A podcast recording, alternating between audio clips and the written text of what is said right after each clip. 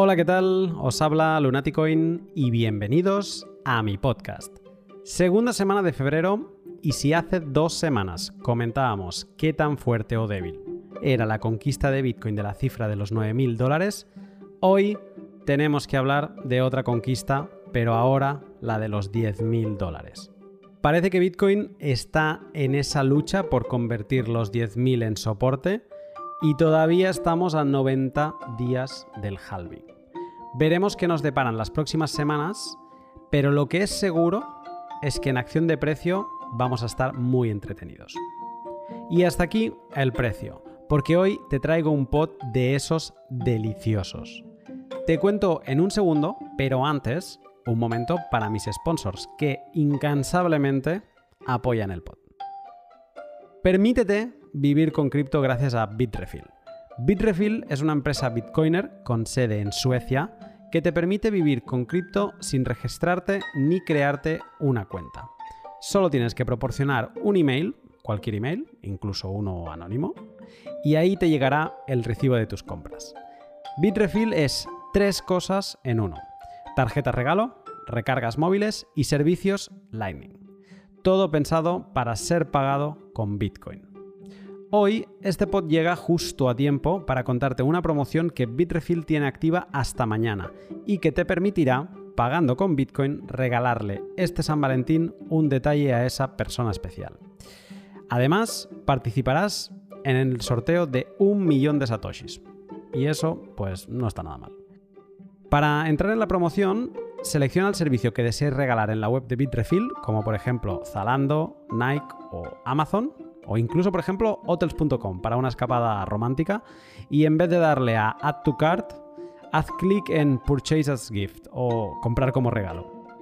Allí podrás indicar el email del receptor del regalo, un mensaje personalizado y seleccionar cuándo quieres que le llegue.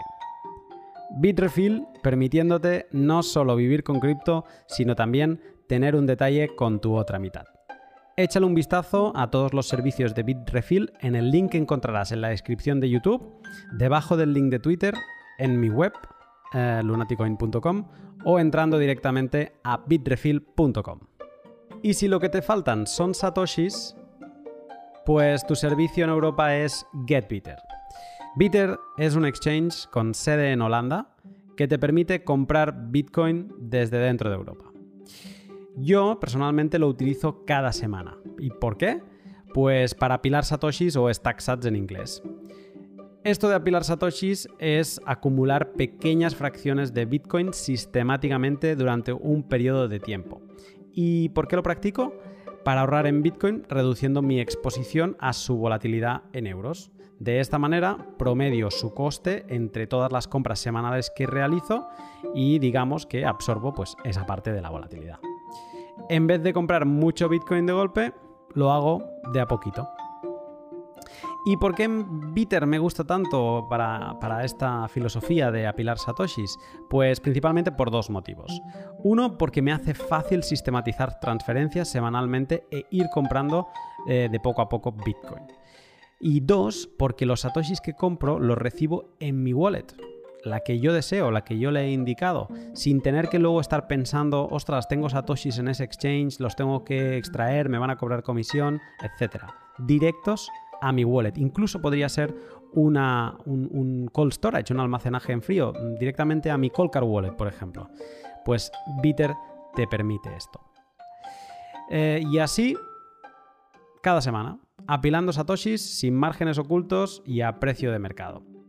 Si eres residente en la Unión Europea, échale un vistazo a Bitter en getbitter.com. Encontrarás también el link debajo de, este tweet y en, los comentarios de, de YouTube. Pues bien, esta semana, como te decía, vengo con un pod delicioso. Te pongo en antecedentes. Últimamente vengo dedicando mucho tiempo a la preparación de los pods. Me gusta pensar en un tema del que desearía hablar y antes de grabar me documento muy mucho. Pues bien, esta semana traigo un pod totalmente opuesto a eso. Un pod sin preparar, donde el hilo de la conversación es el único motor de esta. Y para esta aventura tengo a uno de los mejores acompañantes que podía tener, Adrián Verde. Si habéis escuchado el L21 sobre Bitcoin incensurable que ya grabé con él, sabrás que Adrián tiene una mente y un conocimiento brillante, todo empaquetado en un discurso profundo, claro y directo. A mi parecer, alguien que apetece siempre escuchar y que sinceramente me lo pone fácil en este pod sin preparar. El tema del pod, la soberanía tecnológica. Si no habías escuchado hablar del tema, eh, no te preocupes porque yo tampoco. Y ya verás que Adrián lo explica todo masticado y también nos deja algún side project de fin de semana para que los frikis tequis como yo nos entretengamos un rato sintiéndonos más soberanos. Así que, como lo realmente bueno está en las palabras de Adrián, sin más, te dejo con el pod. Buenas tardes, Adrián. Buenas tardes, Lunaticoin. ¿Cómo estás? Bien, ¿tú qué tal? Bien también. Ya, por suerte, de viernes, así que relajado y, un poco...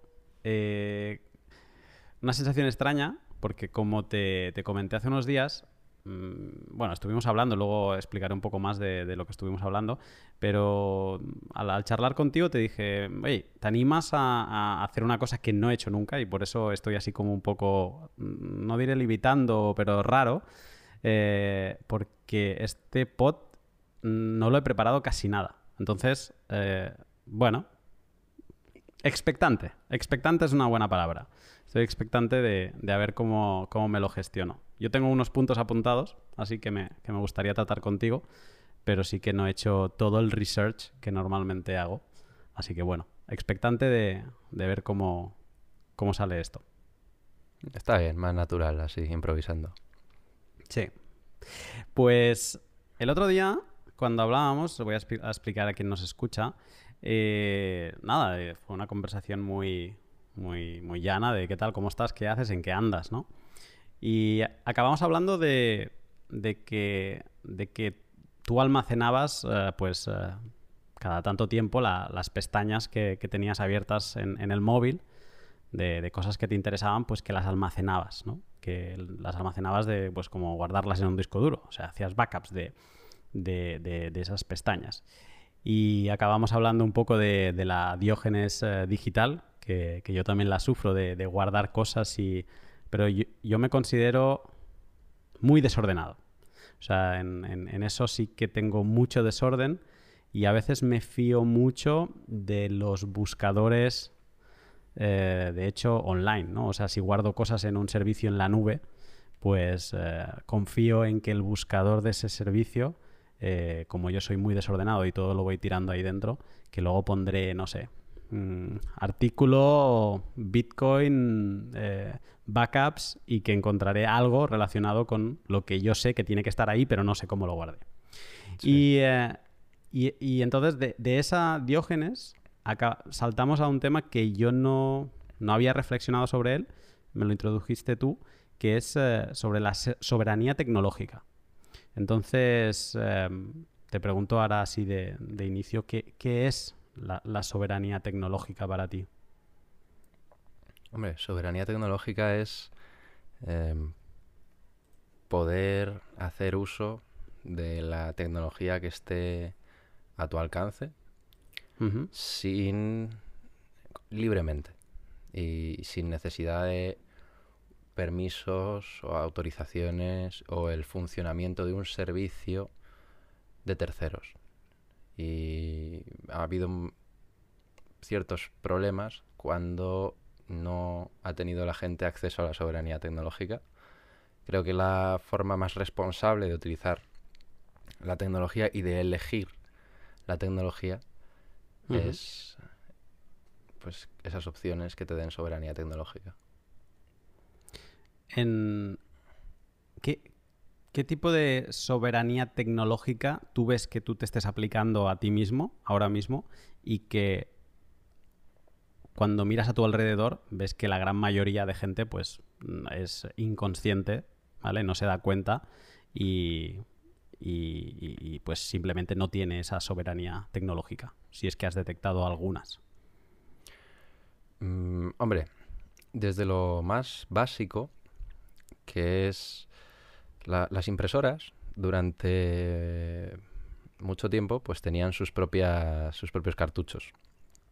Y según el lugar del mundo en el que te encuentres habrás podido ver que era ilegal ilegal clonarlos crear versiones compatibles con esa impresora si no eras el fabricante original porque esos cartuchos estaban ese diseño de cartucho está patentado. Eso.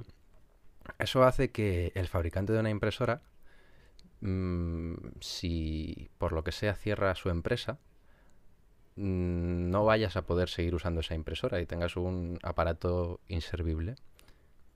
Entonces esto no es un gran problema cuando tu impresora no funciona. Porque no, te vas a morir por, eso. Pero, pero sí, es una pena ¿no? que un consumidor pues, eh, no pueda servirse de, lo que de unos cartuchos que puedan crear unos terceros. Pero el problema se agrava mucho si hablamos de eh, pues un anciano que tenga un respirador y que las eh, botellas de oxígeno o las baterías de repuesto que hacen funcionar el aparato que le está sustentando la, vida, eh, pues los están siendo fabricados por una empresa que puede cerrar el día de mañana y que tenga eh, un diseño privado, patentado y, que prohíba que otros fabriquen esos recambios, de tal forma que esta persona o bien eh, se muere en el caso de que cierre la empresa, o bien tiene que comprar toda todo el equipo completo otra vez, suponiendo que pueda abarcar ese tipo de coste.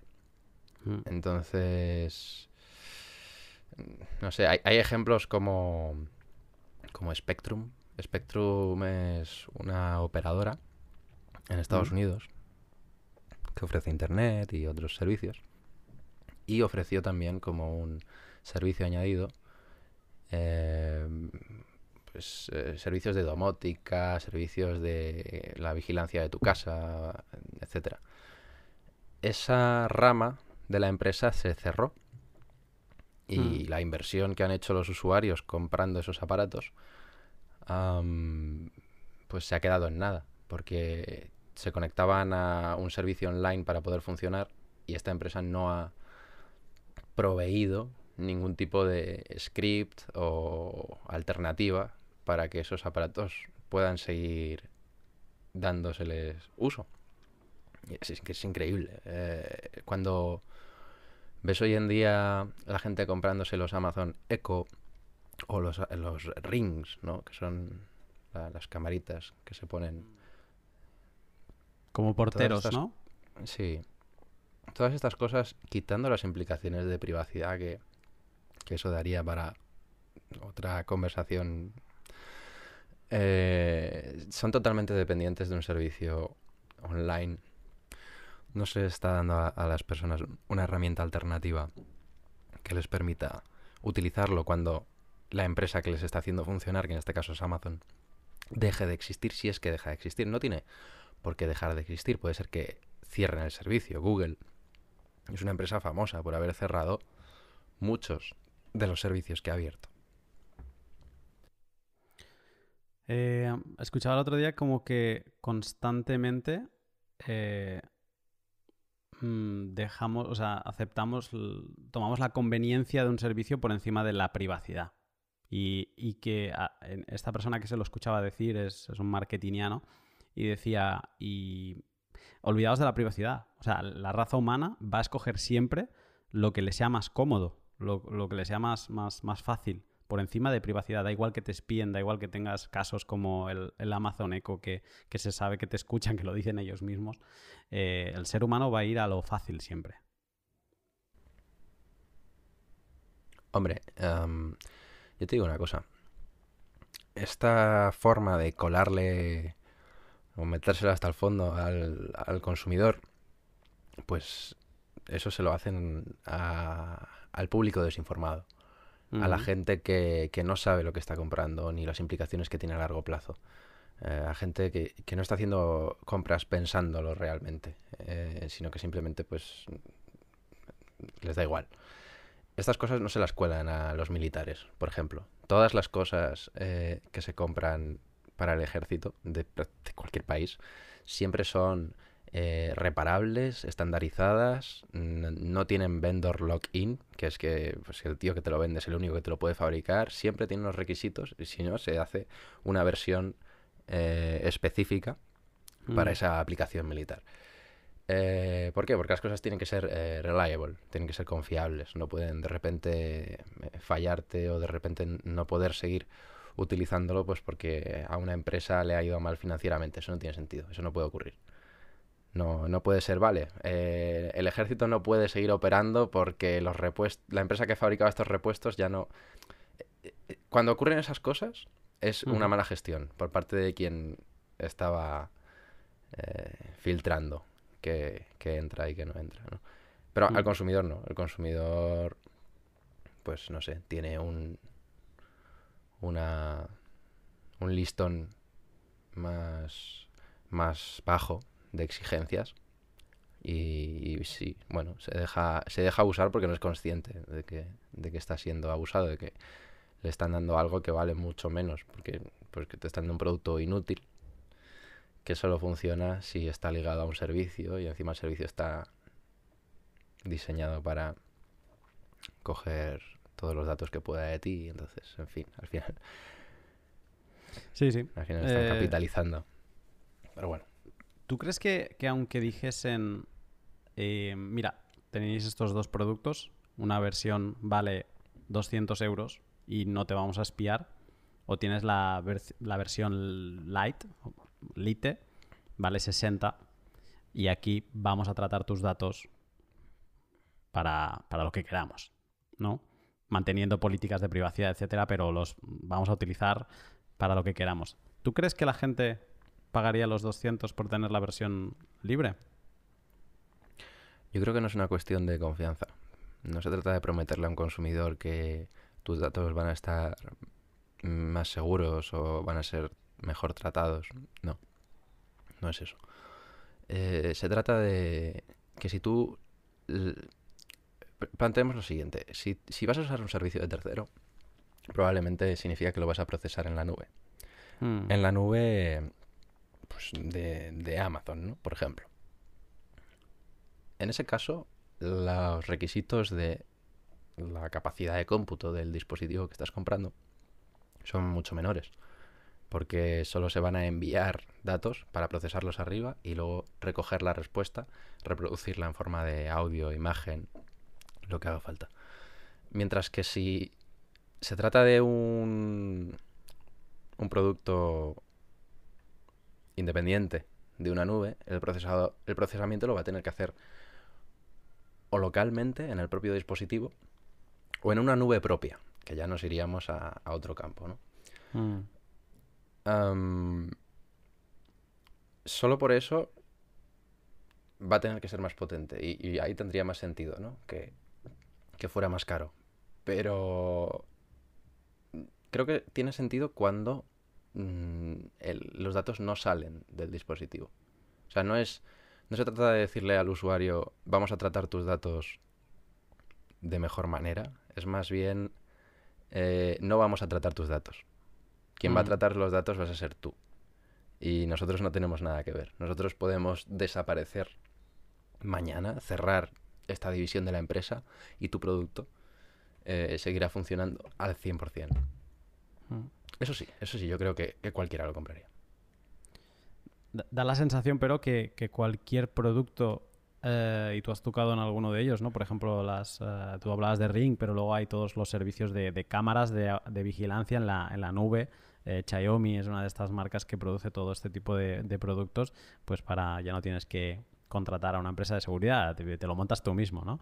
Eh, pero hay, mil productos así que, trabajan con la nube. Tú te conectas a un servidor y, accedes a tus a tus a, tus objetos de ¿cómo se llama esto? de Internet of Things, ¿no?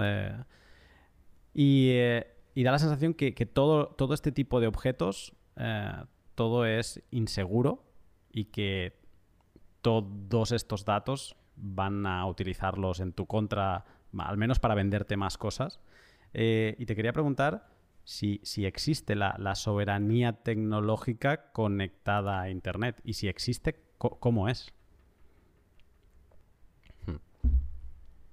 Al final es ocurre mucho que los gobiernos le, piden a las empresas locales de cada país que coloquen puertas traseras en sus productos. Y entonces tienes a Estados Unidos quejándose de las puertas traseras de Huawei y, y bueno, y, el mundo teniendo que sufrir las puertas traseras de Cisco y de otros productos americanos. Entonces, eh, es una pena que se debilite la seguridad de las personas mm, en general y, y al final eso cae siempre en, en manos de de gente que no tiene que, no tiene nada que ver con, con, el gobierno que dijo que se pusieran ahí las puertas traseras. Y, y, a veces simplemente la seguridad es débil porque les da igual. Te venden un producto, a lo mejor por defecto tiene el puerto totalmente abierto, sin contraseña, con, con admin admin. Y hay, hay cosas como Shodan, que, que si te metes allí ves listas de, de, webcams de personas abiertas que no saben que están ahí. Y a, a, veces ves paneles frigoríficos y es una locura. O sea, es algo que, que, cualquier persona mm, puede ver esa lista de, de gente que, no es consciente de que tiene abierto al mundo sus dispositivos. Y mm. ya no, te digo eh, cualquiera que no es que abra Shodan, ¿no? que es algo que, que, puede hacer cualquiera, sino que le dé por mirarlo dedicándole algo de tiempo y energía. Entonces ya, pues eso, la mayoría de la gente está Está insegura. La soberanía tecnológica conectada a Internet mm, es, es similar. ¿Qué, es Internet? Sería, sería la, pregunta aquí. Porque Internet tiene una gobernanza semi-centralizada, pero al mismo tiempo es un sistema federado, porque hay un consenso y la red es muy grande, entonces necesitan ponerse de acuerdo. Mm, pero vemos cómo cada vez más Internet se va dividiendo. Entonces China tiene su propia Internet, que está conectada al resto del mundo, pero al mismo tiempo no, porque está muy controlada y hacen falta VPNs, proxies, eh, para interconectar desde dentro, fuera, etc. Rusia hace poco ha hecho su experimento de desconectar su internet con éxito y han podido continuar funcionando sin ningún problema. Parece que los países se van aislando, pero sí, Internet sigue siendo algo que podríamos considerar federado. ¿Cómo es soberanía tecnológica conectada a Internet? Significa que primero tengas tu propia intranet, donde pues tienes sigue funcionando tu red interna a pesar de que se te desconecte del exterior y dentro de tu red interna sigues pudiendo acceder o utilizar las herramientas que te puedan ser más necesarias. Por ejemplo, una de las cosas bastante útiles que la gente suele visitar es la Wikipedia. Mm, hay una herramienta que se llama Kiwix que te permite descargarte la Wikipedia para visitarla offline. Yo tengo una copia de la Wikipedia offline en inglés, en español. La Wikipedia en inglés son 81,8 gigas, más o menos. La Wikipedia en español son 23,7 gigas ves que hay una diferencia entre la Wikipedia en español y la Wikipedia en inglés. Cuatro veces. Es por que hay un mayor número de artículos mm. escritos en la Wikipedia en inglés que en la Wikipedia en, español. Bueno, eh, junto con otras páginas que me he descargado así de uso habitual, como Stack Overflow, que por cierto ocupa 140 gigas, más que la Wikipedia en inglés. En total, pues son como 260 gigas de archivos theme, que es el formato OpenTheme que se abre con Kiwix. Esto, esto me permite buscar en la Wikipedia, en inglés, y en español, y en Stack Overflow, y en el Stack Exchange de Bitcoin y de otros que me he descargado, totalmente offline. A mí me pueden cortar internet y yo puedo seguir teniendo acceso a todo este conocimiento. Y esto es algo que te puede salvar la vida eventualmente. Porque algo tan simple como un medicamento, simplemente con leer los ingredientes, tú buscas cualquiera de los ingredientes en la Wikipedia, en este caso en la Wikipedia offline, y puedes ver los efectos que tiene o etcétera, hmm. estamos acostumbrados a, utilizar internet para estas cosas. Tenemos una enorme dependencia y deberíamos de tratarlo como lo que es, una, algo crítico, es, es infraestructura crítica. No, no deberíamos prescindir de esto simplemente porque mañana haya un problema y se nos corte internet. Pues no sé, un camión puede eh, haber roto un cable accidentalmente o una obra puede haber... Hay muchos casos en los que se puede dejar sin internet a, un área. Hmm. Y hablábamos en el anterior pod, de hecho era sobre la censura y, tocábamos esta parte de, internet. Y, yo, yo, te hablé de, esta parte del libro de Fahrenheit 451, donde venían a decir que si tú te lees un libro eh, y lo tienes en tu cabeza, eso es incensurable, ¿no? Es un conocimiento que tú lo transportas eh, contigo y entonces es como, pues, de momento, inaccesible. Em, y sigue existiendo dentro de tu cabeza. Eh, tenemos que entender como que mm, tu, ordenador, de forma local, es como tu cerebro ¿no? Y una vez lo conectas a, Internet es como salir a la calle y obviamente hay peligros, pero encima hay más peligros porque hay estas puertas traseras que, que, habilitan a, gente, en este caso, que sí que puedan acceder a tu cabeza y que sí que te puedan extraer eh, cosas que tú no, no deseas que se extraigan. Sería como una buena analogía. Mira, yo creo que en el caso de que te cortas en Internet por una razón de censura, Podría ser algo así. Pero quizá el, el punto de necesidad que le veo es un poco como... Tú sabes que en un hospital y en una farmacia hay medicamentos. Mm. Pero aún así tú tienes medicamentos en tu casa. O tienes un botiquín, o tienes... De tal forma que si hay algún problema, puedes recurrir a lo que tienes dentro de, tu casa y si no, pues ya puedes recurrir fuera. Eso es, eso es una independencia ¿no? que, va ligada a la soberanía. Entonces, si tú tienes una independencia a nivel tecnológico y, y, el hecho de que la Wikipedia mañana se apague o que Internet deje de funcionar no evita que tú puedas seguir teniendo acceso a esa parte de Internet, pues, pues está bien. Y de la misma forma, pues hay herramientas que te permiten descargar todo tu historial, todos los favoritos que hayas marcado siempre, eh, canales enteros de YouTube con contenido que te puede enseñar cosas tan simples como hacer fuego, con, con cosas que puedas encontrar en cualquier lugar en la naturaleza o, como crear una, una pila casera, ¿no? Cosas que, que no te hacen falta en principio, pero, pero que, como te digo, pues te pueden llegar a salvar la vida. Además, es interesante que Kiwix en particular, eh, la, herramienta que te permite descargar los themes, entre ellos la Wikipedia, está disponible para el móvil. Y, y bueno, pues eh, la Wikipedia con imágenes ocupa 80 y algo gigas pero la Wikipedia solo texto pues ocupa menos todavía.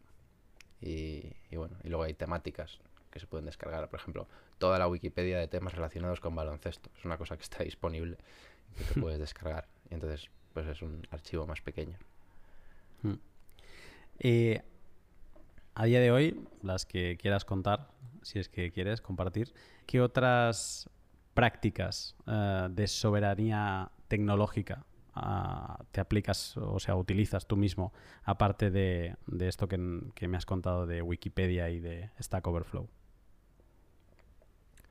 Eh, bueno, hay una de las cosas que comentabas al principio, que es lo de la gestión de pestañas. Esto es más una cuestión de automatización, pero sí que es cierto que en diferentes temáticas se puede ramificar mucho.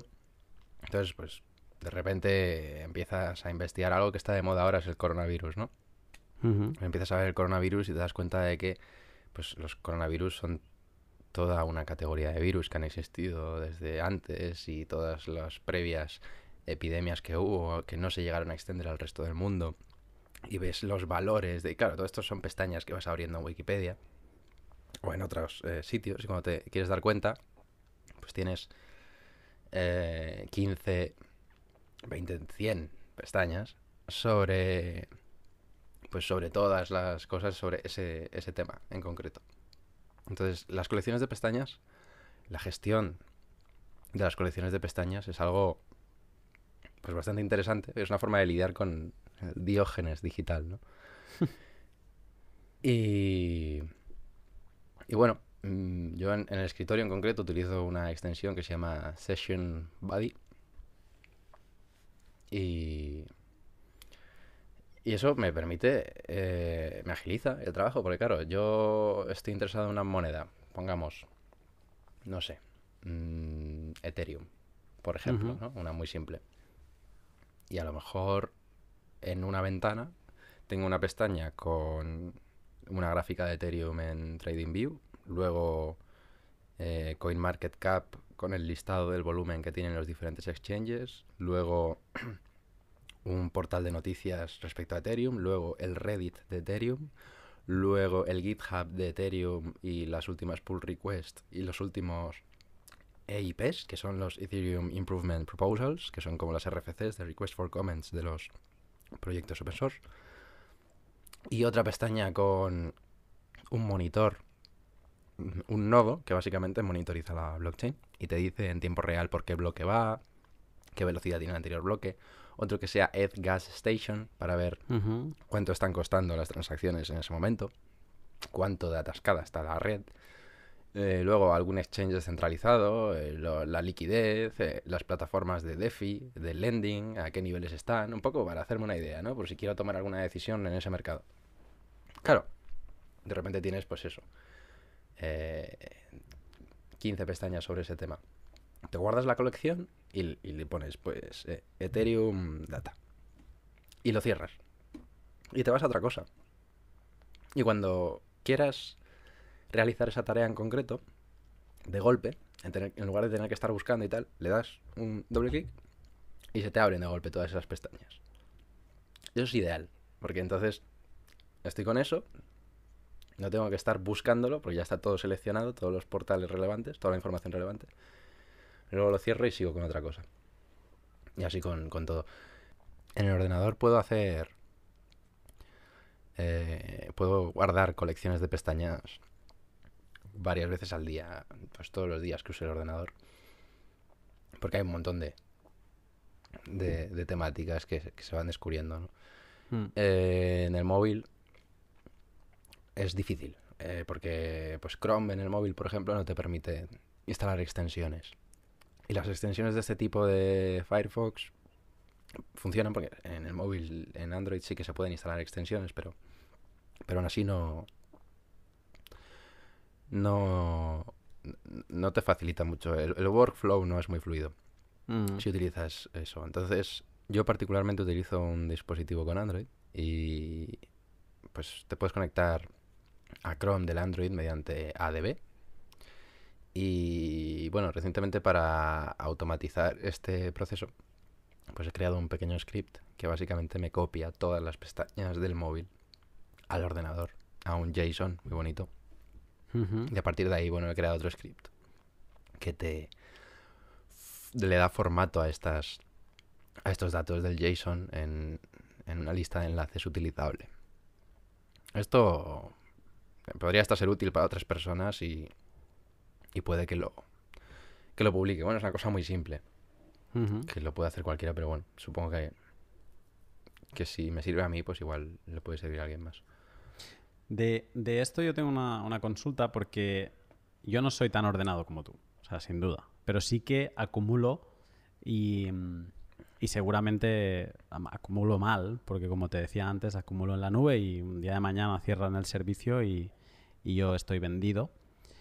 Um, pero aún, o sea, si acepto es, ese servicio como bueno, ¿no? O si aceptásemos a, modo teórico, eh, tengo otro problema, que es que acumulo y cosas que me parecen muy interesantes, pero que realmente luego no, no vuelvo a mirar.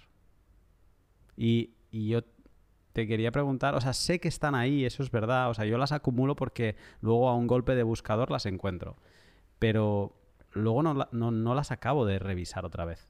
Y, yo no sé si, tú esto lo has reflexionado y si en algún momento haces algún tipo de, higiene dentro de, de, esa diógenes digital o no, o simplemente pues ya está bien. Eh, a ver, dentro de, ese diógenes digital hay que ver qué es lo que se está... cuál es la motivación que hay detrás. Porque puede ser que sea nostalgia y en cuyo caso puede que no sea mm, lo más sano, pero, pero puede que no sea eso, puede que sea, eh, vale, quiero guardar mm, estas fotos de este viaje que no estoy publicando ni, estoy viendo todos los días, pero simplemente porque, bueno, pues es un recuerdo que quiero tener y, y en el futuro, pues es algo que me gustaría compartir. A lo mejor es algo que me va a gustar compartir en el futuro con personas que ni siquiera conozco o ni siquiera existen todavía. Entonces, eh, pues, pues es bonito, ¿no? Guardar esas cosas.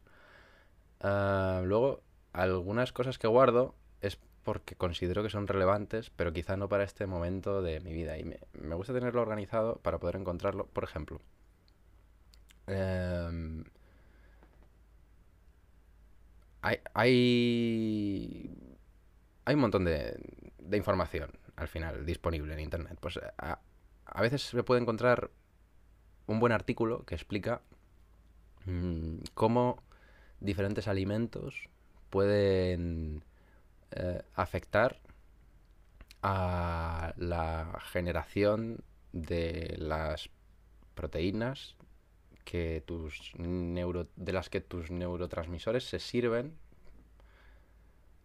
para funcionar o para, para fabricar los propios neurotransmisores. Y cómo unos alimentos pueden eh, favorecer ciertos tipos de neurotransmisores y, y por ende ciertos tipos de emociones y como otros alimentos, pues eh, otro tipo de, neurotransmisores y otro tipo de emociones.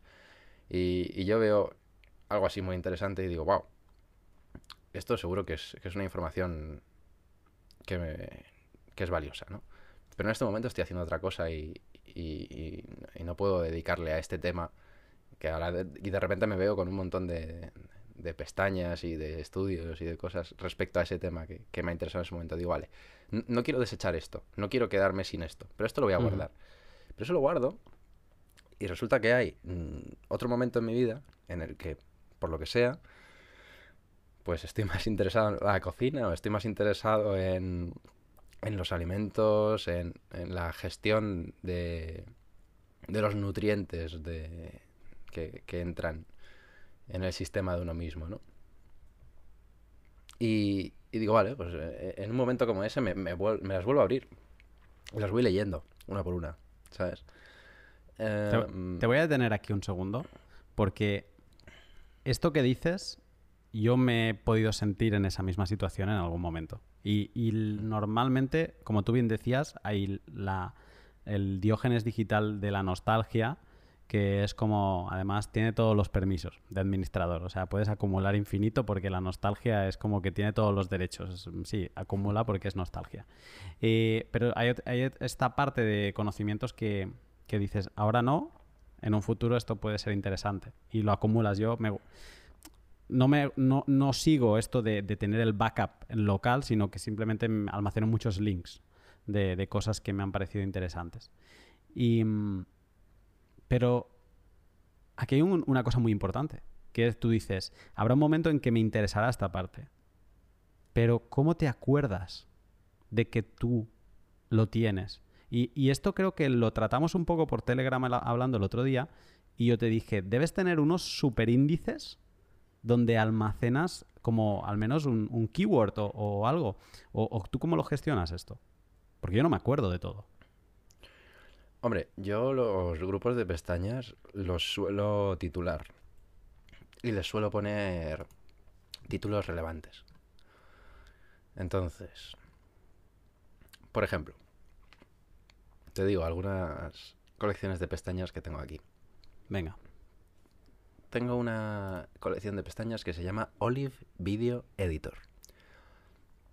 Básicamente es sobre un editor de vídeo open source gratuito que descubrí hace poco que se llama Olive Video Editor. Y bueno, funciona tanto en Windows como en Linux. Y los anteriores editores, el mejor editor que había antes para Linux y tal era KDN Live. Y era un poco... Mm, no, no, era muy allá, la verdad. Este, en su versión alfa, funciona de una forma más fluida, mejor, tiene la previsualización en directo. Me parece que tiene mucho potencial. Eh, bueno, en su momento guardé esta colección de pestañas estuvo ahí durante bastante tiempo. Recientemente volví a abrirlo, me vi los tutoriales que estaban guardados en la colección de pestañas, por lo tanto ahora sé usarlo. Y además, evidentemente me lo descargué y lo instalé y, y mola, la verdad que le veo lo veo muy, muy guay como editor. Tengo otro que se llama Coronavirus.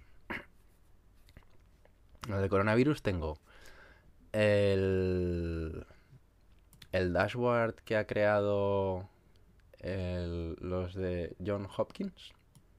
a universidad. Que, tienen uno bastante bueno. Y, luego tengo los reportes de situación de la World Health Organization de, del coronavirus.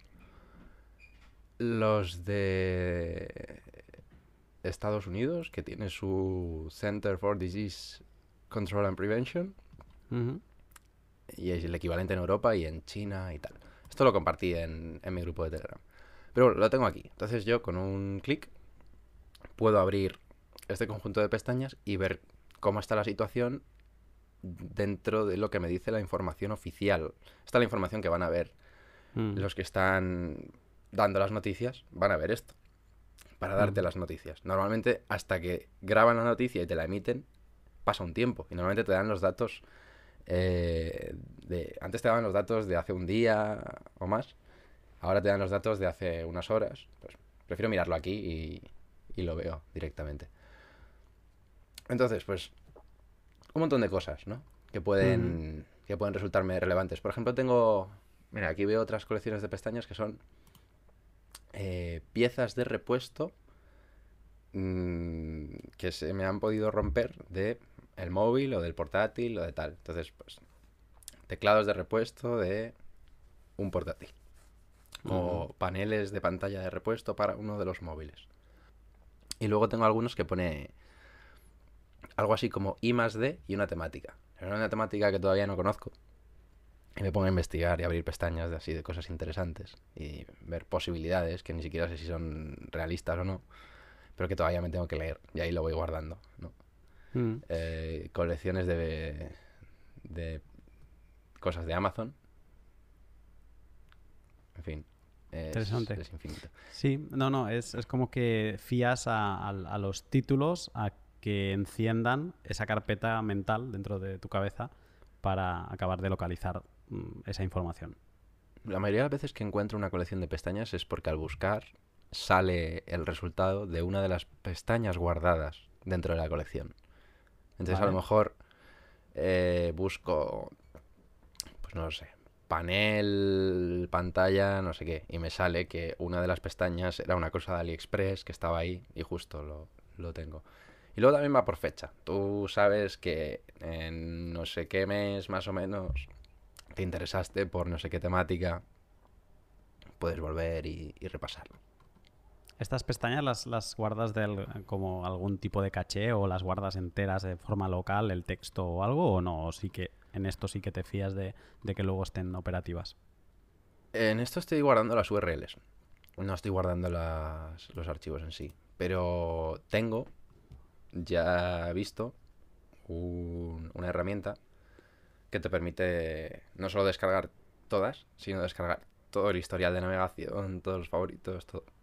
Pues esto le, echaré un vistazo porque sí que a veces eh, intento, digamos que hago un, proceso similar de temas que me gustan, eh, pero lo hago más manual. Entonces es, como que mm, me da la sensación que me va a ser más práctico y, podré utilizar, pues ahora sobre todo que estoy más estudioso con, Bitcoin, pues eh, empiezo a abrir lo que tú decías, ¿no? Una ramificación de un tema en concreto y luego pues a lo mejor me hago una nota y me pongo todos los links, pero sí que es verdad que no es, es muy práctico y acaba quedándose como un cajón oscuro que, que, que luego es, es de difícil acceso y, acabo perdiendo eh, información. Pero quería saltar a un tema eh, que también me, me- me- me gustó. Cuando hablamos de lo de Wikipedia en privado, eh, me dijiste algo así como, mira, eh, te la descargas sin imágenes, en- que te ocupan muy poco. Ahora hay teléfonos pues, que, que- que tienen 128 gigas de, de almacenamiento, te la puedes descargar en el móvil y, y luego en el caso de una catástrofe que, que- te quedes sin infraestructuras de, de telecomunicaciones, pues incluso el teléfono móvil lo puedes cargar con, con- con un panel solar, ¿no? Con energía solar, un cargador solar y, eres totalmente independiente tecnológicamente. Tienes Wikipedia que te puede salvar la vida, ¿no? Puedes aprender lo que tú decías, a cómo hacer un fuego, a qué, especies son comestibles y qué no, y, eh, todo lo tienes, no dependes absolutamente de, de nadie. Y eso me llevó a pensar en la, soberanía energética, que, esto quizá con la energía solar estamos un poquito más cerca de, de poder hablar de una, de una soberanía energética personal real. ¿Cómo lo ves tú todo esto? A ver, lo que dices es cierto, es decir, si tú te puedes descargar los themes de la Wikipedia con Kiwix en el móvil, y hay móviles, pues eso, como decías, que fácilmente hoy en día tienen 128 gigas de almacenamiento interno. Por lo tanto, la Wikipedia cabe entera, incluso con imágenes. Ya ni te cuento si te la bajas sin imágenes o la versión de los artículos eh, mini. Y sí que es cierto que en un caso catastrófico no te van a cortar solamente internet, también te van a cortar la electricidad. Y un ordenador o un servidor que tenga una copia de la Wikipedia no se va a encender a no ser que tengas un sistema de baterías eh, bastante potente y, y- y que no es algo que esté al alcance de, de cualquiera. Pero una cosa que sí que está al alcance de cualquiera es pues, los paneles solares que te puedes encontrar en Amazon que te cargan un móvil. Y el móvil, en un día de buen sol, te lo cargan en cuatro horas. Y, si hace un poco más nublado, pues a lo mejor tarda ocho horas, pero si pillas desde por la mañana, pues te da tiempo. El caso es que teniendo la, versión offline de la Wikipedia en, en el dispositivo, pues, pues sí, efectivamente eh, te puede salvar la vida en, una ocasión de catástrofe, como decías, de si me puedo comer una planta, una, una fruta, si es venenosa o no, eh, pues todo eso sí, te lo puede, te puede salvar. Y, eh, y pensar de, de- de- de estas soberanías, y más porque este podcast va de esto, ¿no? Va de, criptomonedas y va de Bitcoin. De, de Bitcoin se habla que es la, soberanía económica individual, ¿no? De que tú eres soberano y no dependes de. no tienes contraparte.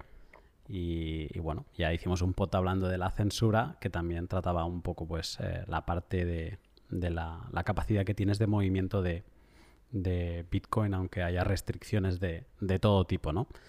Eh, claro, O sea, tenemos o sea, hablábamos de una soberanía tecnológica, hablábamos de puertas traseras, de, cómo se puede acceder a los dispositivos, ahora hablábamos de, soberanía energética. Eh, ¿Tú realmente ves a Bitcoin como la soberanía económica de, o una posible soberanía económica del individuo con todas estas otras mermas que, hemos estado enumerando? A ver, lo quiero decir más que nada, eh, y disculpa que te corte ahora, es porque como que parece que está construida, o sea, Bitcoin está construido sobre, mm, sobre arenas movedizas, que es la propia tecnología, ¿no? Con todas sus, sus faltas. Mm. Bitcoin en un mundo en el que... Bitcoin en un mundo en el que Internet continúa siendo como es y, todo el mundo puede utilizarlo libremente, puede existir. Pero Bitcoin es un protocolo que se sirve de otro set de protocolos, que sería pues TCP, IP o UDP, eh, pero, pero ahí está. Entonces si Internet deja de, de funcionar, Bitcoin no puede funcionar. Y si lo que hace que TCP/IP pueda funcionar, que es el hecho de que haya un cable del punto A al punto B, deja de estar, em, pues tampoco podrá existir eso. Entonces, evidentemente, Bitcoin mm, al mismo tiempo, pues no, no podrá. Sin embargo, una de las cosas de la soberanía tecnológica eh, que sería ideal, es que la gente pudiera conectarse a Internet directamente, ¿no? Es decir, que tú puedas tirar un cable de fibra desde tu casa hasta el punto neutro de intercambio de Internet y conectarte a Internet. Y, y contratar un proveedor de conectividad para que te haga su peering, ¿no? con el resto de, de conexiones y, dividir a lo mejor esa factura entre tu comodidad, tu, comunidad, tu barrio, tu zona. Pero bueno, esto no es así tan libre. Hay ciertos controles, monopolios, por así decirlo. Hay mucha infraestructura que es que es abierta. Hay una red en España que se llama Wi-Fi Net que tiene muchísima fibra abierta. Pero luego tienes a Movistar, que está ahí en un limbo en, algunos de estos casos, porque técnicamente es una empresa privada, pero era una empresa pública que se privatizó, entonces muchas de las infraestructuras que tiene y muchos de los cables eh, pasan por lugares que, que existen por obras que fueron financiadas con dinero público. Entonces, técnicamente, tiene derecho a utilizarlo mm, cualquiera que lo solicite de forma formal. Entonces, eh, tú técnicamente puedes coger un cable de fibra y mandar la notificación pertinente a, Movistar, si es quien tiene por allí el cable, y tirar tu cable y conectarlo hasta. y, tener tu soberanía tecnológica absoluta, ¿no? Registrarte como, como operador y ofrecerte internet a ti mismo. Eh, son cosas que, bueno, pues tienen un, coste, también una inversión, ya no solo a nivel económico, sino a nivel técnico, porque tienes que saber un poco lo que estás haciendo, pero, pero lo puedes hacer. Y si tienes eso, tú imagínate que todo el mundo hiciera esto. Ya el tema de los cables mm, dejaría de ser una preocupación.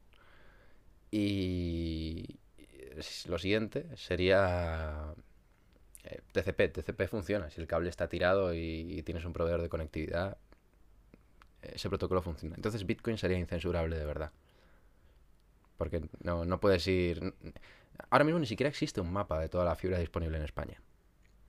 Em, la, fibra óptica, mm, cuando hay unas leyes a nivel de la Unión Europea respecto a cuando eh, hay una ley que es la de mecenazgo y hay otra ley que es... No, la sé muy bien ahora, no, me acuerdo, pero el caso es que hay una ley que es irreversible una vez algo es patrimonio de, de las personas del pueblo de un lugar, por así decirlo, ¿no?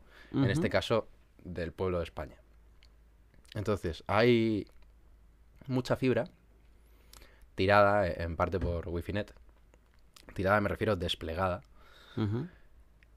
Que no solo mm, pertenece eh, o está al servicio de todos los que quieran o necesiten usarlo, sino que, que nunca se va a poder privatizar por la forma en la que está configurado eso legalmente. Que es algo que, ocurrió con Telefónica. Telefónica era pública, pero luego se privatizó. Es porque no estaba bajo este mismo paraguas regulatorio.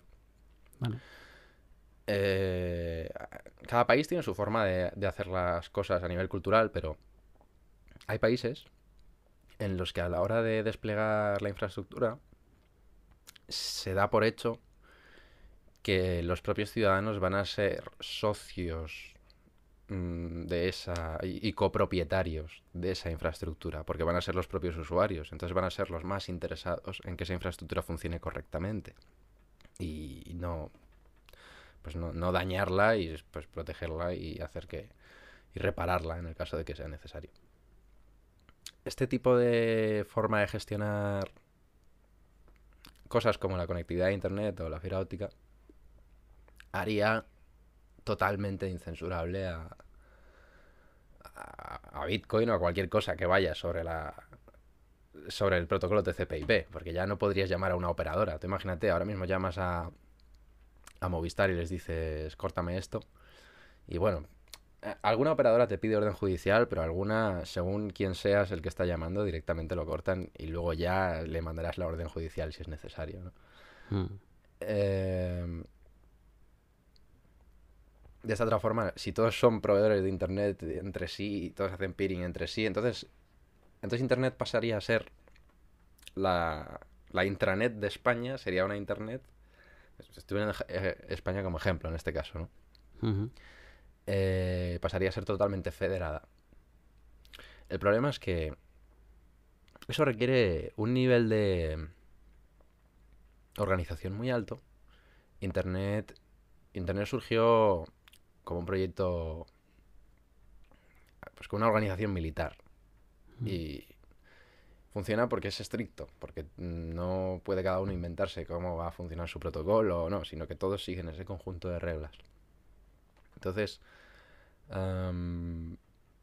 eh, la gente necesita un elevado nivel de conocimiento respecto al funcionamiento técnico de estas cosas, en particular el, la, conectividad o los despliegues de fibra para poder hacer que este tipo de estructuras incensurables de verdad tengan lugar. Pero llegado el caso, si eso ocurriera, entonces sí, no podrías. no podrías cortar ni Bitcoin, ni Internet, ni hacer una llamada a nadie. ¿A quién vas a llamar para que corten una web? A nadie. Porque vas a tener que llamar a, todos los españoles o a todas las comunidades de... No puedes. Hmm. Pero entonces también tendrías que tener esta manera, esta misma manera de funcionar, esta red del pueblo en, todos los otros lugares, ¿no? Eh, y, que, y que la misma ley aplicase. Porque ahora vas tú a una dictadura y le dices que no, es que en Europa tenemos X normativa. Y, o sea, quiere decir que aunque útil nos volveríamos a, o sea, en el macro nos volveríamos a encontrar con barreras eh, de, de, todo tipo que, que, digamos que volvemos al tema que decías antes, ¿no? Que acabaríamos con, con un Internet dividido, que ya lo tenemos, ¿no? En parte, con, con China y, y, pues ahora lo que estabas comentando de Rusia. O sea que Internet... Mm, a ver, no sé, claro, yo quiero pensar que Internet seguirá siendo eh, como, como el campo que no le puedes poner barreras. Sí, pero, a ver, pasa, pasa una cosa. Al final el protocolo eh, básico, TCP/IP y no sé, el routing BGP y los cables de fibra y etcétera, mm, es algo bastante universal. Entonces, eh, da igual cómo lo tengas gestionado a nivel interno. Da igual que España podría ser una dictadura uh, o una dictadura militar o podría ser una anarquía o podría ser eh, un conjunto de redes federadas o no lo sé. En cualquier caso, si la conectividad a nivel el cable desplegado está hecha como tiene que funcionar y está propia adecuadamente conectada y, están los protocolos TCP/IP bien, está todo bien configurado, el, routing y todo. Mm, te puedes interconectar con cualquier otro país. Da igual que el otro país sea una dictadura, sea... Da igual, porque si están respetando el protocolo de Internet, te puedes comunicar. Esa es la historia. Lo único, la única diferencia, es que si fuera totalmente federado y descentralizado, no se podría censurar. Entonces, el resto de países serían vulnerables a la censura por parte de un actor centralizado que le dé un botón y corte todo Internet. Y España no. España sería el único país inmune. En, este ejemplo que te estoy dando. Entonces, no se dividiría Internet. Internet solo se divide en los regímenes en los que una autoridad central tiene el poder de darle un botón. Eso es lo que pasa cuando China tiene su Great Firewall of China. Entonces puede decir, vale, pues esta página web bloqueada. Los chinos ya no pueden acceder a Google. ¿Por qué no? O, venga, eh, Rusia ahora va a aislarse del resto del mundo y hace su test y le funciona. Eso lo pueden hacer porque está súper centralizado el poder de las comunicaciones. Si ese no fuera el caso, no podrían. Es, como un feudalismo comunicativo. Es, como eh, dejar la, época de la conectividad y, ir hacia un eso, ¿no? A la, época de los castillos y donde encierro a, todos mis, eh, mis sirvientes dentro de, esta acaba siendo intranet, ¿no? Intranet de Rusia o intranet de, de China. Y, con la diferencia de que sí que sigue habiendo cierta conectividad con el exterior, pero hay otras normas que aplican, como por ejemplo que Google no, no, no, se pueda utilizar y, otros servicios. ¿no? Da un poco esa sensación y da un poco de miedo pensar que, estemos yendo en esa dirección. Hombre, era predecible que el hecho de que Internet se va a dividir por ciertos países, pero no sé hasta qué punto esto es temporal o no. Pero es un poco gracioso ver eh, partes tan grandes del mundo volviendo a épocas medievales a, nivel digital. Eh, esto ha pasado en la historia anteriormente con otras cosas. Tardan un tiempo en darse cuenta de las consecuencias negativas que eso tiene y luego pues están un poco más retrasados en a nivel tecnológico y en, otras formas de organizarse. Y, nada, pues van un poco a la cola. A remolque. Sí. Te, escuchaba y también pensaba en un proyecto, en el proyecto Starlink. No sé, no sé si lo conoces, pero básicamente es el, proyecto de llevar internet a todo el mundo de, Elon Musk y de SpaceX. Y de hecho han lanzado ya varios eh, satélites, son unos satélites minúsculos, pero que lo que vienen a, bueno, lo que quieren hacer es, es dar internet, eh, cubrir toda la Tierra de internet. Y em, con esto, yo no sé bien bien, no sé, quizá tú sabes, tienes algo de conocimiento, porque eh, con lo protectores que somos de nuestros territorios, o los gobiernos son de sus territorios, que en el espacio, no sé cómo rige esto de que una compañía americana eh, pueda ofrecer a nivel mundial un, servicio de Internet. Porque si esto acaba siendo así, entiendo que los chinos tendrán la posibilidad de acceder vía satélite al Internet global sin censura. Claro, a ver, eh, aquí la cuestión es bajo qué jurisdicción legal va a operar sus servicios esta empresa. Porque según tengo entendido, este proyecto ha surgido para poder capitalizar la infraestructura que tenía SpaceX. Pero en la práctica va a ser una empresa de telecomunicaciones. Entonces, mm, Elon Musk, la, lo más probable, bueno, eh, o quien gestione SpaceX, lo más probable es que lo, lo separe como una empresa que vaya por separado y entonces esta empresa pueda estar en bolsa y todo esto. Mm, todo esto, mm, tener una empresa pública, etcétera, pues son unos requisitos que como empresa americana puedes hacer. Pero entonces todo el problema de ser una empresa americana también lo tienes, que es que toda la censura de Estados Unidos la vas a tener que aplicar a todo el mundo que utilice tu servicio. Y toda la surveillance, la, vigilancia y la recolección de metadatos, pues también. Entonces, hombre, mm, no sé. Eh, una de las cosas que pasa con, con las dictaduras, cuando hacen ese rollo de, venga, vamos a, a poner murallas y a aislar a nuestros ciudadanos del resto y, y tal, es que de repente se dan un, de cara con la realidad, ¿no? El, el tío ese que dice, oh, porque esto a partir de ahora va a ser así. se da de cara con la realidad y dice, hostias, que, que soy un mono, ¿sabes? Al final. Eh, mm que está aquí y la tecnología avanza y, esto a ver cómo lo censuras. Porque claro, no sé, ¿cómo censuras Starlink? Eh, en Corea del Norte, por ejemplo. O, en, en, Cuba, vale. Bueno, no, es que Corea del Norte y, ahora está, digo, en Cuba vale porque no, no hay tecnología, ¿no? No hay tal tecnología eh, como puedes encontrar fuera, a lo mejor. Pero también entiendo que puede empezar el contrabando. Y, eh, pero no sé, Corea del Norte, es que podemos encontrar a gente que de golpe internet te caiga del cielo. Claro, pero tú piensas que para conectarte a Starlink vas a necesitar solamente una antena que apunte hacia arriba. Entonces, mm, no puedes vigilar la totalidad de un territorio constantemente en busca de antenitas pequeñas, porque eso es no es práctico, no, no tiene sentido.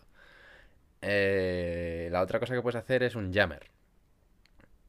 Que es eh, básicamente crear una interferencia tan grande que nadie se pueda conectar. Pero el problema es que si haces eso, lo que vas a hacer es eh, crear un agujero negro de radiofrecuencia para un montón de frecuencias que a lo mejor tú mismo estás usando para las comunicaciones de tus propios ciudadanos, tu propio ejército, tus propias operaciones. Entonces, tampoco tiene sentido. Entonces, este, eso es darse de cara con la realidad y decir, hostias, ¿no? Eh, de todas formas, Starlink eh, es más interesante el, el despliegue tecnológico que la propia empresa. Sí, claro, al final, eh, ¿qué es lo interesante aquí? Pues que Starlink pueda ser interjurisdiccional.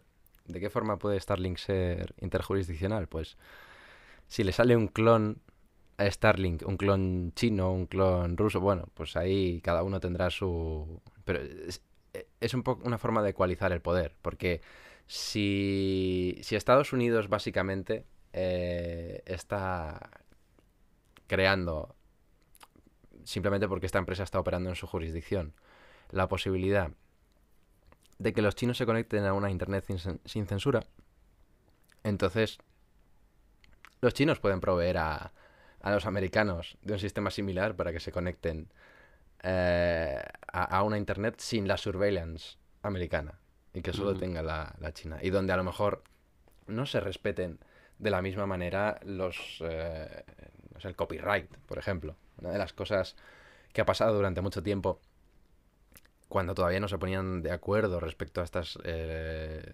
normativas de copyright respecto a la música o las películas era que en zona de accidente se borraban todos los enlaces online, pero a lo mejor en Rusia o en China pues seguía habiendo películas en streaming piratas que que les mandaban cartas con un montón de amenazas y decían, me da igual, ¿sabes? A mí qué, ¿no? ¿Qué, me vas a decir? ¿Me vas a, me vas a denunciar?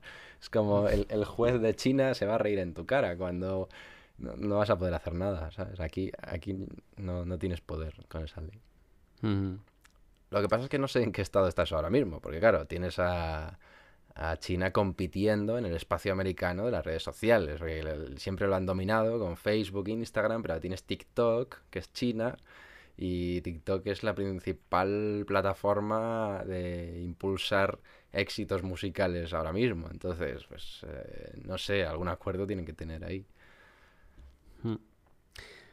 Eh, es, interesante ver cómo, ahora hay otro actor, que es China, que, era el, gigante dormido y que lo veníamos diciendo mucho tiempo. Y, bueno, lo estamos viendo despertar y con fuerza a todos los niveles, a nivel espacial, a nivel pues eh, de, Huawei, lo hemos visto, ¿no? Todo lo, que tú lo has dicho antes, ¿no? Llevábamos con empresas americanas espiando a todo el mundo y ahora, pues sí, claro, también hay chinas que espían a, todo el mundo. Y, y bueno, es, interesante el momento en, el que estamos. Sí que de, toda esta reflexión que hemos hecho, de, todas las soberanías que hemos tocado,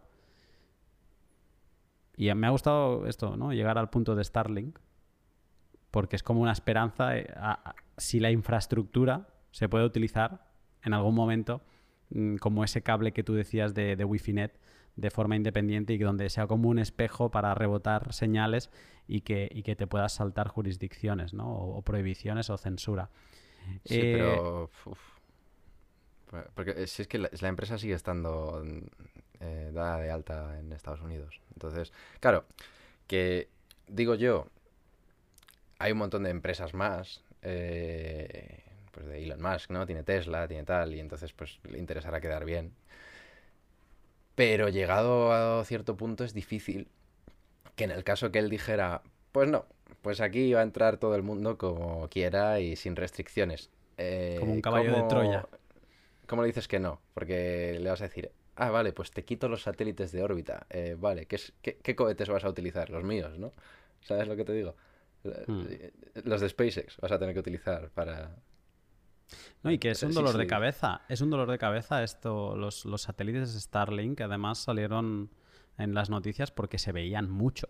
O sea, se podían ver a, simple, a simple vista, sin, sin telescopios ni nada. Y, la gente se empezaba a quejar de, pues de contaminación del cielo, del visual, porque donde antes solo se veían estrellas, pues ahora se veía pasar a Starlink cada, cada dos por tres, ¿no? Y yo he visto vídeos, creo que si pones en YouTube eh, vídeo Starlink, pues puedes ver cómo pasan los primeros que, enviaron. Y de estos vamos a tener un montón en, en, el, en el cielo. Y recoger cosas en el espacio no es sencillo. Y más cuando estás enviando satélites que son muy pequeños realmente. O sea, creo que los había visto. O sea, no es el típico satélite que, ves a, esta gente vestido de blanco y, es un mamotreto que ocupa toda una habitación. Eh, no, son. Es que ahora, ahora miento porque no, no, no, lo sé a ciencia cierta, pero son como cosas muy pequeñas. No lo vas a poder recoger del espacio. Entonces es lo que tú dices. Si, si Elon Musk se marca un caballo de Troya a todos los gobiernos y, como un poco liberaliza el Internet a nivel mundial, sí que eh, al final Internet, o sea, eso sería el, relay, ¿no? Lo, que te, el, camino a conectarte a unos servidores que al final sí que estarían en algún sitio en, tierra firme, ¿no? Y ahí es donde habría otra batalla, entiendo yo, sin, sin mucho conocimiento sobre la, sobre la materia, pero sí que sería como este cable eh, de todos. Sí, al final, a la hora de regular, eso, esas cosas se tienen en cuenta cuando la gente que está regulando sabe lo que hace, ¿no? Hmm. Eh, sobre quién es culpable. ¿Es culpable el que tiene el servidor y lo está alojando? ¿Es culpable el dueño del tramo intermedio, del cable que conecta el punto A con el punto B? ¿Es culpable el visitante? ¿Quién? ¿No? ¿Quién tiene la culpa? Mm. No sé. Pues si, estás. Si hay un contenido con copyright de una canción que no hay permiso para que esté en un servidor, ¿quién, ¿a quién le van a mandar la cartita quejándose? ¿Al del servidor? ¿Al del cable por permitir que uno se conecte con otro? ¿O al tío que lo está visualizando? Pues claro, ahí. Pues eso ya, sería derecho, ¿no? Mm. Entonces, con todo lo hablado, y un, poco a modo de, síntesis, eh, te quería preguntar si tú tienes miedo que con todo este control y con este feudalismo mm, conectivo del que hemos hablado, eh, pues que, todo esto pueda acabar con, Bitcoin en algún momento. Si es algo que te preocupa o no. No realmente, porque habría que terminar con Internet. Entonces, y eso es posible de forma coordinada, pero efectivamente eso es volver a la Edad Media en muchos aspectos. Y bueno, está bien estar preparado en el caso de que te corten Internet, pero, pero no está bien que se le corte Internet a un país entero. Entonces, Bitcoin, a ver, es evidente que si cortas internet, Bitcoin no funciona. Eso está clarísimo. Por lo tanto, Bitcoin es censurable, porque internet es censurable. Pero hay intereses cruzados. Cortar internet ahora mismo es una pérdida enorme para cualquier país a nivel económico, a nivel posibilidades. Entonces no lo van a hacer. Molaría que fuera imposible censurarlo. Es decir, tener un Internet federado en un país. Eso ahora mismo no es así. A corto plazo no me preocupa que Bitcoin vaya a ser censurado de esta manera. A largo plazo, mmm, tienen que empeorar las cosas bastante y muchas personas que desconocen el funcionamiento técnico de Internet tendrían que estar regulando sobre Internet, lo cual mmm, pues esperemos que no pase, ¿no? Um, pero aún así siempre habrá una copia de la blockchain en algún sitio. Y Bitcoin al final, aunque cortes todo el Internet del mundo, si yo tengo aquí en mi intranet cuatro nodos y están conectados entre sí y es, tengo cuatro copias de la blockchain y hago transacciones y, tengo aquí equipamiento para encontrar bloques y minarlos, pues como mucho voy a hacer un hard fork, ¿sabes? O sea, estoy poniendo un ejemplo extremo de una intranet, pero siempre, digamos que siempre quedará una copia en un lugar del mundo donde no se han vuelto locos, donde la gente tiene algo de cordura, ¿no? En lugar de darle un botón y cortar internet, ¿no? Y en ese lugar pues seguirá habiendo una copia de la blockchain y, y, bueno, pues ya está. Como mucho tienes Bitcoin A y Bitcoin B. Porque claro, si luego se vuelven a conectar, ¿cuál es la de verdad? Pues... La cadena buena, cuál tiene más uh, fuerza de trabajo, qué algoritmo de dificultad ha utilizado uno y qué algoritmo de dificultad ha utilizado otro. Eh, yo, yo, lo que creo es, escuchándote, que sobre todo sería un proceso progresivo ¿no? No nos vamos a levantar mañana y Internet se ha censurado a nivel mundial en todos los países habidos y por haber y, Bitcoin ha dejado de funcionar. así que podemos encontrarnos pues que, no sé, Corea del Norte pues se cierra 100% eh, o empiezan a caer países en que, en que se va censurando y que quede como un eje de países que, que siguen conectados y que siguen manteniendo la red y que personas dentro de esos países que se han quedado aislados de Internet pueden seguirse conectando a la red de Bitcoin vía SMS, vía un, lo decíamos en un pod eh, que, grabé hace no mucho, en, vía eh, un, papel escrito, ¿no? Con, con, la, con la transacción firmada en hexadecimal y que lo pases en mano. O sea que, que me da la sensación que tendrías tiempo de darte cuenta que, que Internet se va apagando.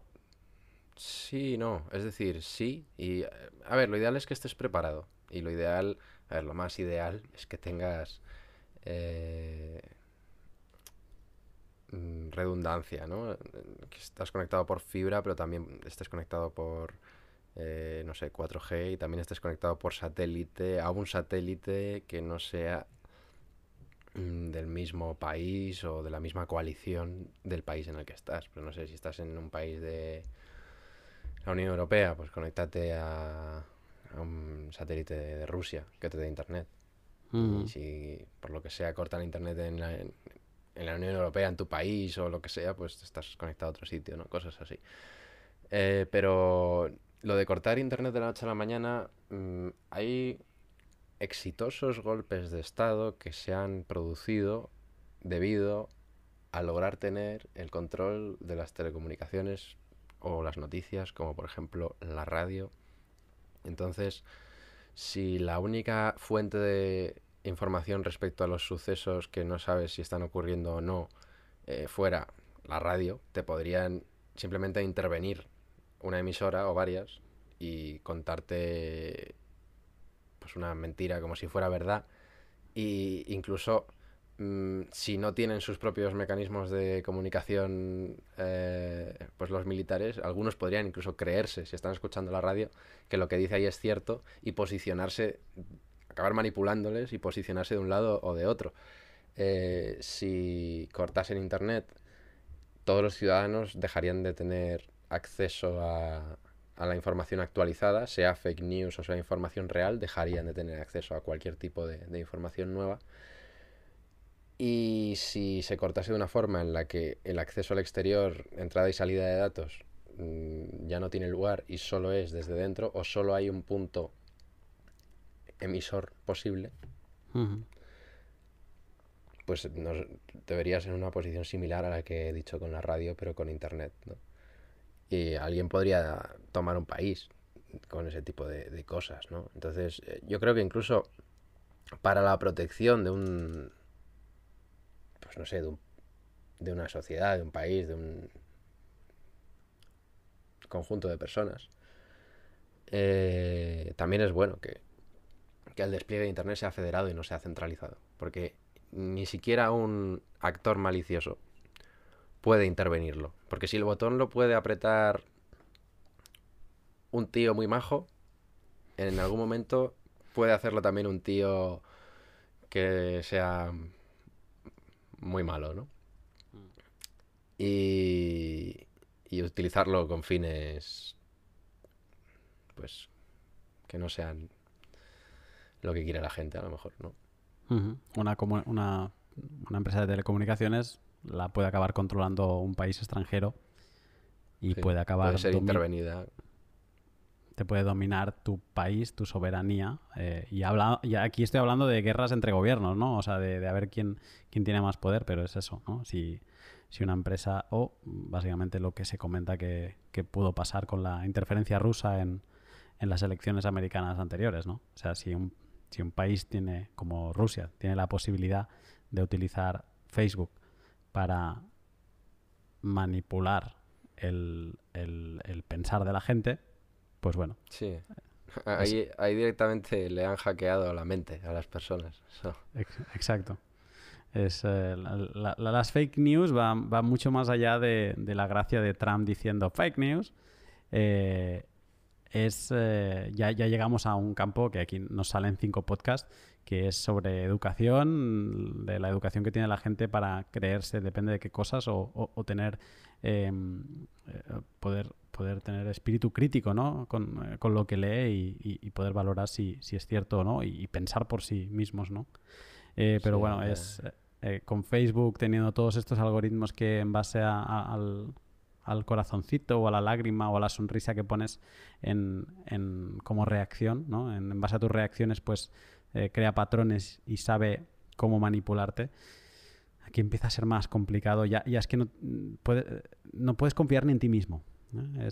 no, sabes si, te estás traicionando, o sea, si, tus inputs te están manipulando, porque tú al final tienes una manera de ser y, hay otro un tercero, en este caso Facebook, que, puede, Facebook o una compañía que pues que arrende los, los servicios de Facebook, puede manipularte en base a eso. Y estamos entrando en un... O sea, la parte esta de que las máquinas y los humanos se empiecen a relacionar, yo creo que esto es una primera relación. Como, como un, algoritmo, como la IA, eh, puede empezar a llevarte por un camino que ni tú mismo quieres ir a ese camino. Sí, al final tus decisiones crees que son tuyas, pero no son tuyas. Y en realidad son una decisión inducida. Que tú Hmm. crees que, que es tuya, pero no lo es. Pues eh, con esto creo que es un buen momento para, para dejar el pod. Vale. No está mal, ¿no? No, ha sido, bueno, ha sido un poco eh, disperso, ¿no? Varios temas. No te creas, ¿eh? Yo no, no creo que nos hayamos dispersado. Porque hemos empezado con soberanía tecnológica, que, que ha estado bien. Hemos hecho un resumen interesante. Hemos seguido por la parte de la soberanía energética. Y luego estos dos los hemos como llevado a, a pensar si Bitcoin, si... O sea, hemos ido a la soberanía conectiva eh, y, y- y la supervivencia de Bitcoin. O sea, al final hemos tratado que, que es soberanía económica. O sea, hemos tratado cuatro soberanías. Hmm. Y ¿Y conocías Wi-Fi.net o qué? eh, la de, de verla, de verlo en, en lo típico que abres la, la ¿cómo se llama? La, la- la- el, el móvil, ¿no? Estás en una ciudad y, y sobre todo antes, ahora ya no confío en nada. Eh, ahora no me conecto a ninguna, a ninguna wifi, ¿no? Pero antes eh, estar por Barcelona y, y sí que lo ves. O en unas ciudades de, de, de- de, pues de al menos de 100.000 habitantes, sí que, que encuentras a ves los wifi nets, ¿no? Abres la- las redes wifi disponibles y te aparecen diferentes ah, wifi nets. Así que sí, esto, esto me sonaba.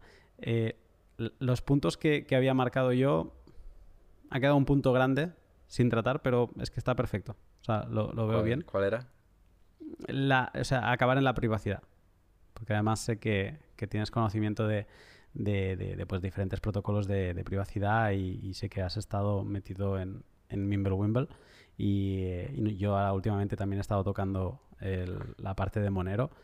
Y, y también forma parte ¿no? de esta soberanía, al final es, es ser propietario de tus, de tus datos. Y, y- pero bien, esta la, la- la guardo para, para, otro, para otro podcast.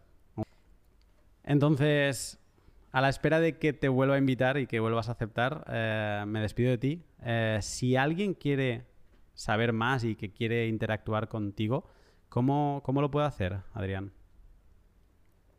A través de Telegram, el nombre de usuario Adrián Verde. Sería una buena forma. ¿Estás más activo en, un- en algún canal en concreto? Alcoin España eh, es un grupo, también tiene su canal, donde suelo estar bastante activo, sí. Y donde se puede unir cualquier persona. Pues pondremos el, el link de, de Alcoin España para quien lo, lo quiera hacer y, y que te pueda ir leyendo o contactar si, si así lo desea. Pues eh, lo dicho, ha sido un gusto esta experiencia de un pod no tan preparado y, y, lo he disfrutado mucho, así que te, te lo agradezco y nada, espero volver a hablar contigo pronto, ¿vale? Un saludo. Nada, un saludo, un placer.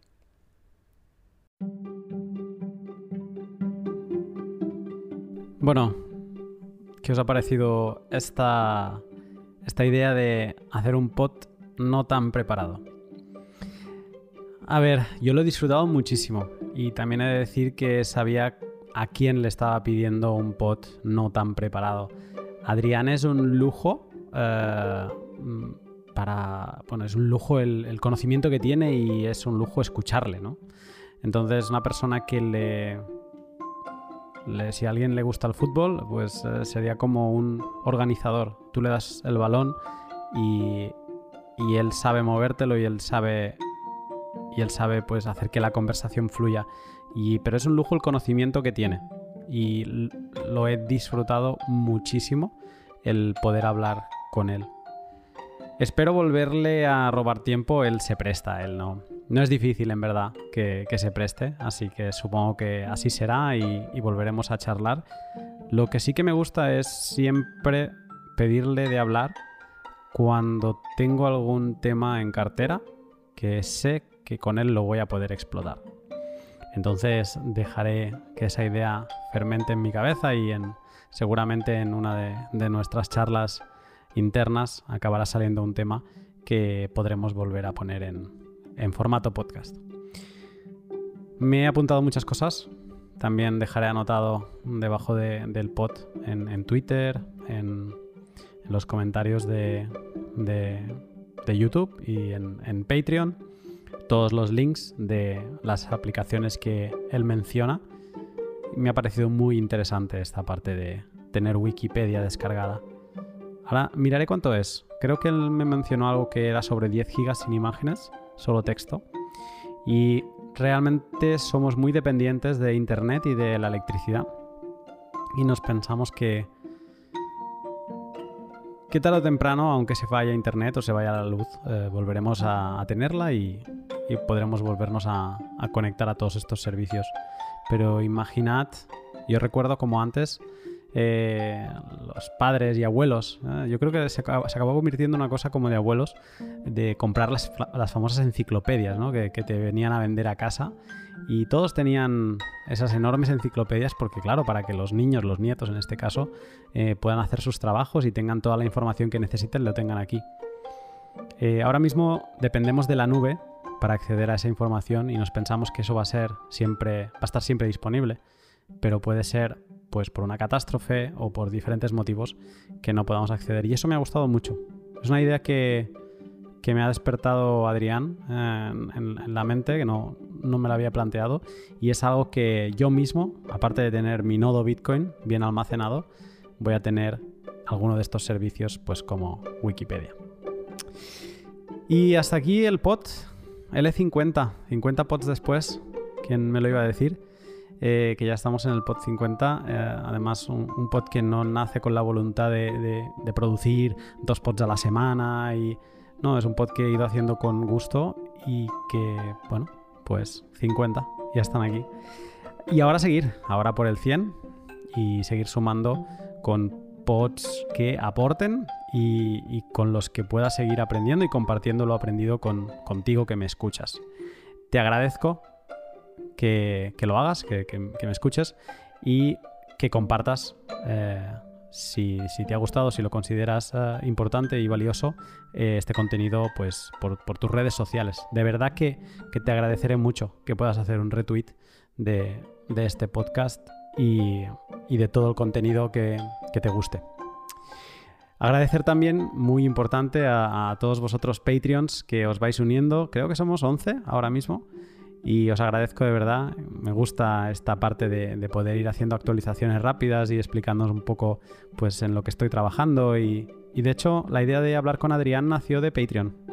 Alguien me dijo, me gustaría un pod menos técnico, más filosófico, que poder escuchar en, el coche sin, sin, tener que estar apuntando todo. Eh, y poder disfrutar de Adrián, porque Adrián es que, como decía al principio, es un lujo de poderle tener en, un podcast. Así que nada, te espero en Patreon, a ver si te animas. Eh, desde dos dólares me puedes apoyar y, puedes empezar a recibir pues este tipo de beneficios, ¿no? De, poder construir conmigo eh, más valor. Y nada más. Os veo la semana que viene. Vienen unos cuantos podcasts intensos. Así que prepárate, que vienen curvas.